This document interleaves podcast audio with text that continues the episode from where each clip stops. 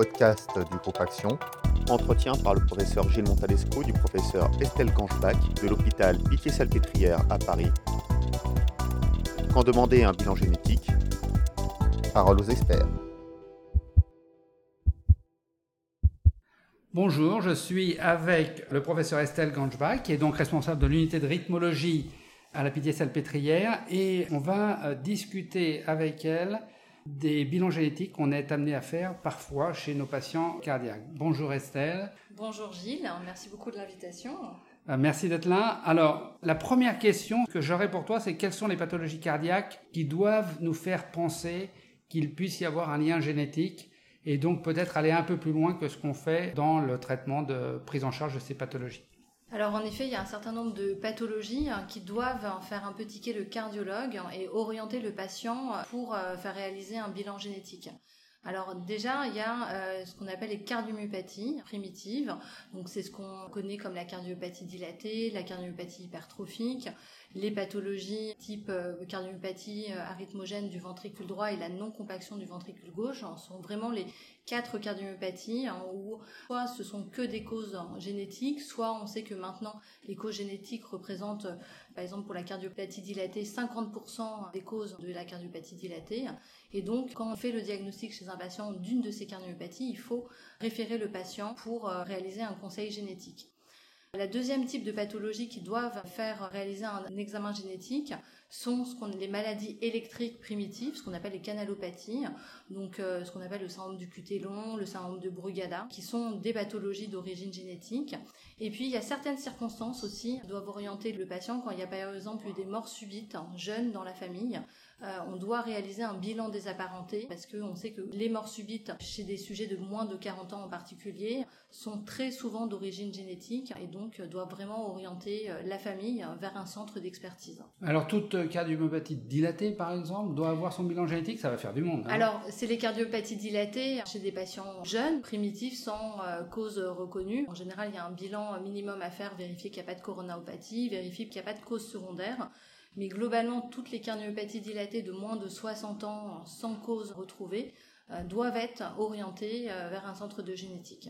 Alors, quelles sont les conséquences pour le patient? Est-ce que ça va impacter sa prise en charge? Alors, ça va impacter sa prise en charge parce qu'on sait maintenant que certains gènes, certaines causes génétiques peuvent présenter des risques particuliers ou nécessiter une prise en charge particulière et donc ça peut parfois orienter la prise en charge thérapeutique du patient.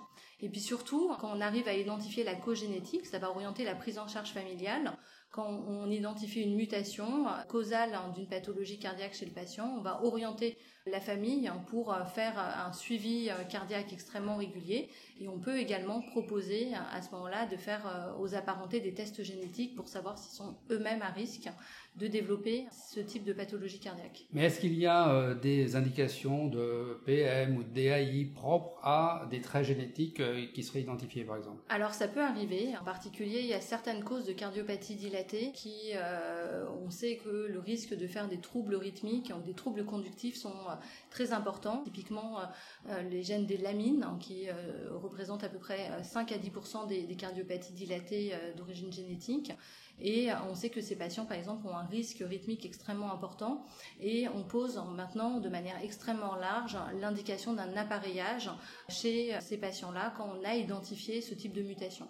Et de plus en plus, en fait, grâce à la meilleure connaissance du pronostic des cardiopathies dilatées liées à ce type de mutation, on élargit maintenant quand même, euh, en fonction du type de gène qui a été retrouvé, un certain nombre d'indications de défibrillateurs.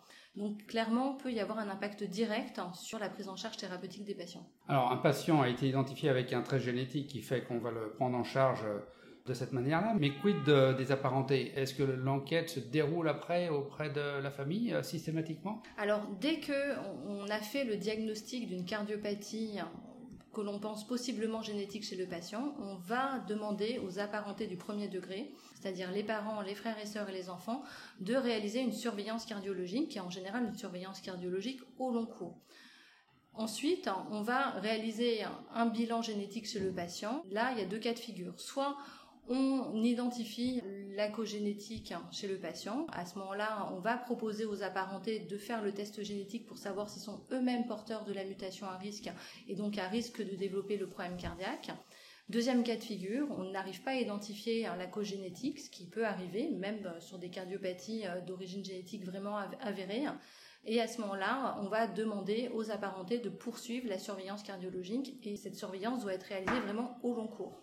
Alors, pour finir, euh, Estelle, en pratique, Comment fait-on ce bilan génétique on se dit, tiens, ce patient est candidat à un bilan génétique, euh, comment on fait pour prendre rendez-vous Alors en pratique, c'est très simple. Tous les centres de compétences ou de référence qui euh, s'occupent des pathologies cardiaques héréditaires sont inclus dans un réseau qu'on appelle la filière cardiogène, qui inclut l'ensemble de ces centres de compétences et de référence.